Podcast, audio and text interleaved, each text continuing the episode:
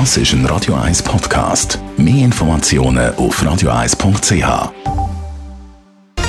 Radio 1, der Tag in drei Minuten. Mit dem Alles Kral. Die Schweiz kehrt nach zwei Jahren Pandemie wieder in die normale Lage zurück. Damit werden am Freitag die letzten Corona-Maßnahmen aufgehoben, die Isolationspflicht für Infizierte und die Maskenpflicht im ÖV sowie in Gesundheitseinrichtungen. Dies sei dank der hohen Immunisierung der Bevölkerung möglich, sagte heute Gesundheitsminister Alain Berset. Die Krise sei vorbei, betonte er, aber nicht die Pandemie. Äh, das Virus ist zwar noch da, das merken wir jeden Tag, aber die öffentliche Gesundheit dürfte in den nächsten Wochen, Monaten kaum mehr gefährdet sein. Nach äh, zwei Jahren Pandemie können wir mit Zuversicht in die äh, Zukunft blicken, im Wissen, dass eine gewisse Unsicherheit bestehen bleibt. Es sei auch künftig mit saisonalen Erkrankungswellen zu rechnen, so Berset.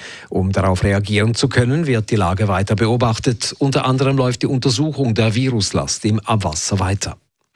Der Gewerbe- und der Arbeitgeberverband begrüßen den Entscheid. Sie rufen die Arbeitgeber dazu auf, bei krankheitsbedingten Absenzen kulant zu sein, wie Freddy Greuter, Sprecher des Arbeitgeberverbands, sagt. Es ist sicher sinnvoll, jetzt äh, Kulanz walten zu lassen, wenn jemand äh, an Corona erkrankt. Eine unbürokratische Lösung könnte zum Beispiel sein, dass jemand äh, ein positives Testresultat am Arbeitgeber bringt und das als Alternative zu einem Arztzeugnis kann vorgezeigt werden. Die Parteien reagierten positiv, nur die SP befürchtet, dass die Lockerungen gerade für vulnerable Personen zu früh kommen.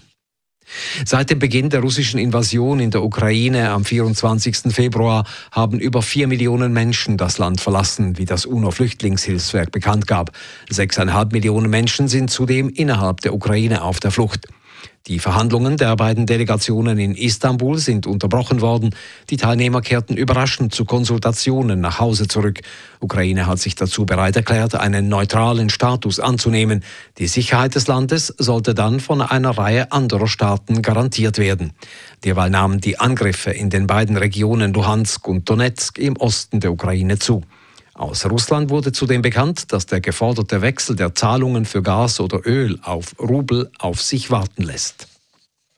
Im Kanton Zürich dürften sich derzeit bereits über 4000 Geflüchtete aus der Ukraine aufhalten. Genau lasse sich die Zahl der Kriegsvertriebenen aber nicht beziffern, sagte heute Sicherheitsdirektor Mario Fehr. Er rechnet mit einer Dunkelziffer von rund 1000 Geflüchteten, die beispielsweise bei Bekannten untergekommen sind. In den Zürcher Gemeinden läuft derweil die Integration auf Hochtouren. Allein in den Städten Zürich und Winterthur sind bereits 220 ukrainische Kinder eingeschult worden. US-Schauspieler Bruce Willis beendet per sofort seine Karriere und zieht sich aus der Öffentlichkeit zurück. Dies gab seine Familie heute bekannt. Grund dafür sei eine kürzlich diagnostizierte schwere Krankheit, welche die kognitiven Fähigkeiten des 67-jährigen Bruce Willis stark beeinflusse. Den Angaben zufolge handelt es sich um Aphasie, eine Sprachstörung, die in 80 Prozent der Fälle durch einen Schlaganfall verursacht wird. Radio 1 Wetter. In der Nacht bleibt es regnerisch und auch morgen am Donnerstag erwartet uns ein verhangener und häufig auch ein nasser Tag. Temperaturen am frühen Morgen um 6 bis 8 Grad, am Nachmittag nicht mehr als 11 Grad. Das war der Tag in 3 Minuten.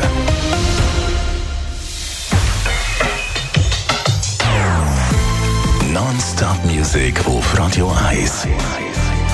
Bei uns klingt Musik einfach besser. Non-stop. Radio 1.